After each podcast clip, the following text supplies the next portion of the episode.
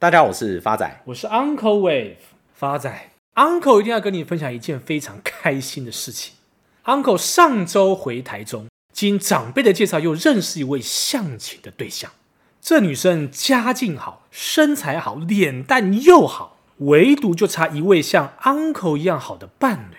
Uncle，你要确定诶，三好加你最后一好，不就变四好了吗？怎么听起来对女生不是好事？发展这个乌鸦嘴，你才细厚。但是不得不说，他唯一的要求只是希望未来的婚礼能够办在教堂当中。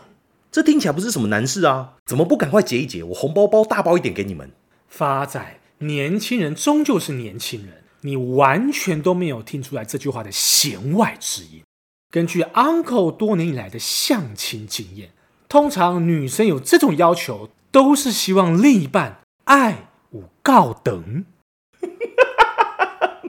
，Uncle 是被女生打墙，下面不告等哦。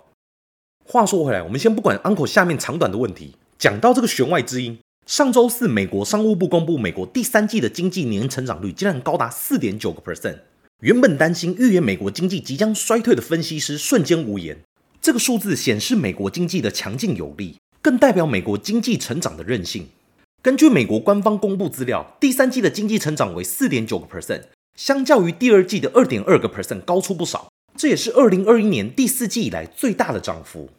今年联总会快速又大幅的调高利率，而且国内通膨压力持续存在的情况下，加上全球经济走缓，外界一直都认为今年美国经济出现衰退的几率非常高。最后竟然想不到第三季的数字是如此的亮眼。这边拿欧洲来比较，就可以看出美国经济的韧性确实强。欧元区今年的经济成长率大概只有不到一个 percent，连身为龙头的德国都有可能迈入衰退。当全球同样历经新冠疫情的封锁、供应链的重组以及俄乌战争带来的通膨危机，当整个欧洲还在低迷中挣扎时，美国的经济已经脱困前进了。就像在今年九月份举行的东盟高峰会上，国际货币基金的总裁就说，目前主要的国家和地区当中，只有美国完全复苏。拿今年第二季的 GDP 表现跟疫情前来看，就很明显看出美国的经济成长率远远超过 G7 的其他会员国以及欧元区的平均。甚至美国经济让日本的日经新闻用“美国一家独赢”为标题形容其表现。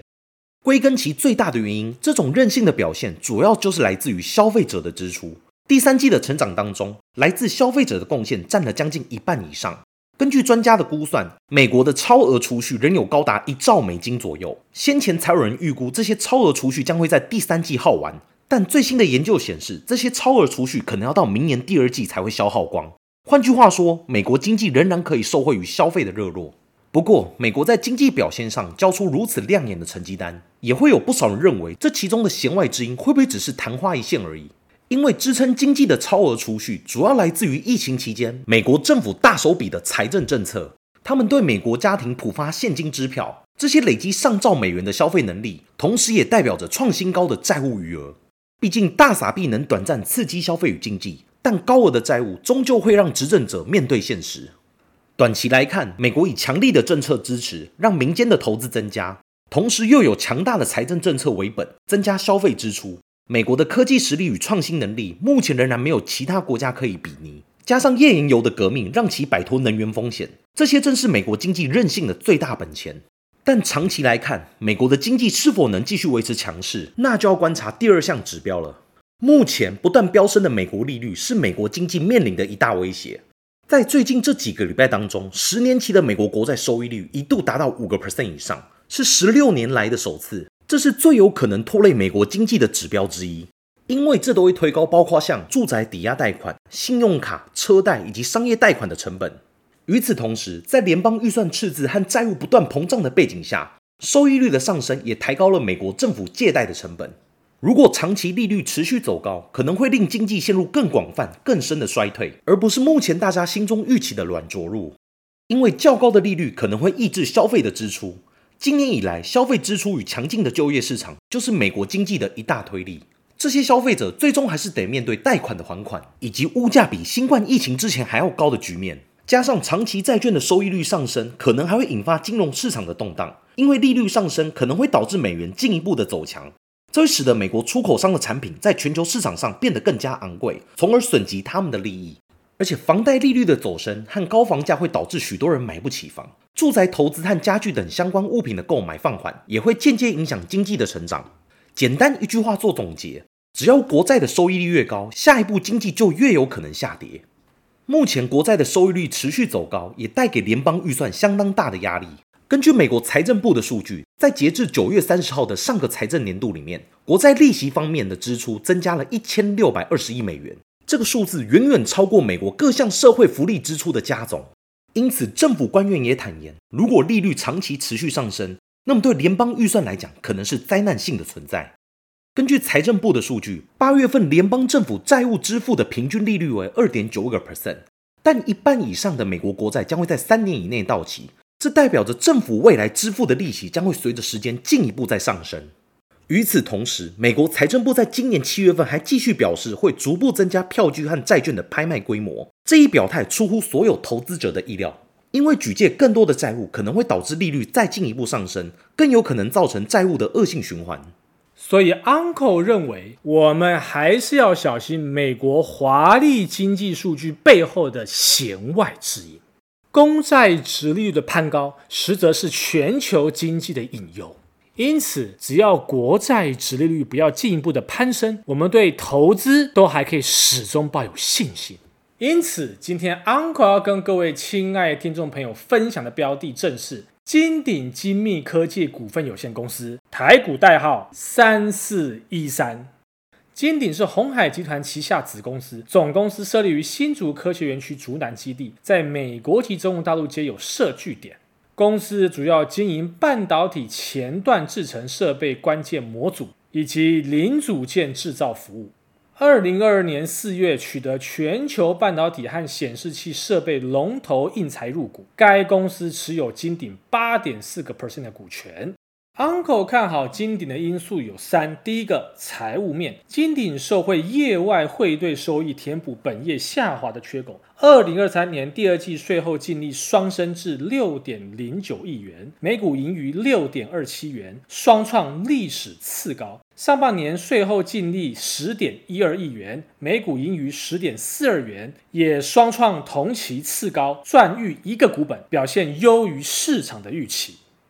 Uncle 看好金鼎的第二个因素是基本面。金鼎在记忆体等客户逐步走出营运低潮带动下，法人看好金鼎第三季营运同步落底，预期第四季营收将反弹，季增率可望达近八个 percent。展望明年，金鼎有望跟随半导体设备需求回温，加上旗下竹南二厂产能在今年第四季至明年陆续开出，预估二零二四年营收有望年成长双位数的百分比，回到成长的轨道。法人也分析，今年逻辑晶圆代工市况仍以先进制程为半导体晶圆设备主要支撑。晶底为全球半导体设备龙头应用材料公司相关的供应链，配合 CVD 蚀刻相关代工占比较高。该领域今年上半年受记忆体大厂大砍投资与设备递延出货干扰较大，但随客户端需求变化，营运将逐步落底。下半年至第四季随记忆体市场供需逐步恢复，有望反弹。展望二零二四年，历经库存停整减产后，供需趋于平衡，加上 AI。HPC 等应用推升，半导体含量提升及自主供应链趋势下，普遍预期半导体设备市场将回升一至两成。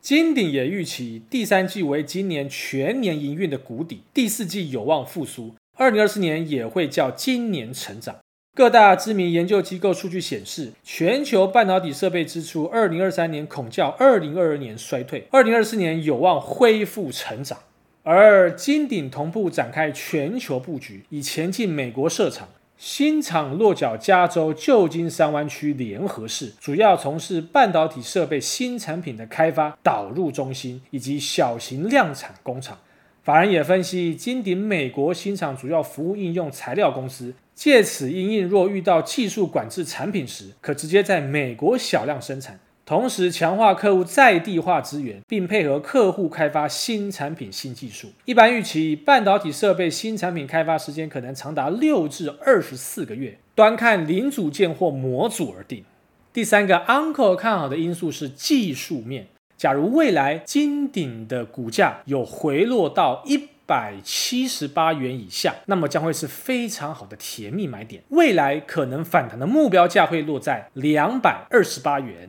预期报酬将近还有二十八个 percent。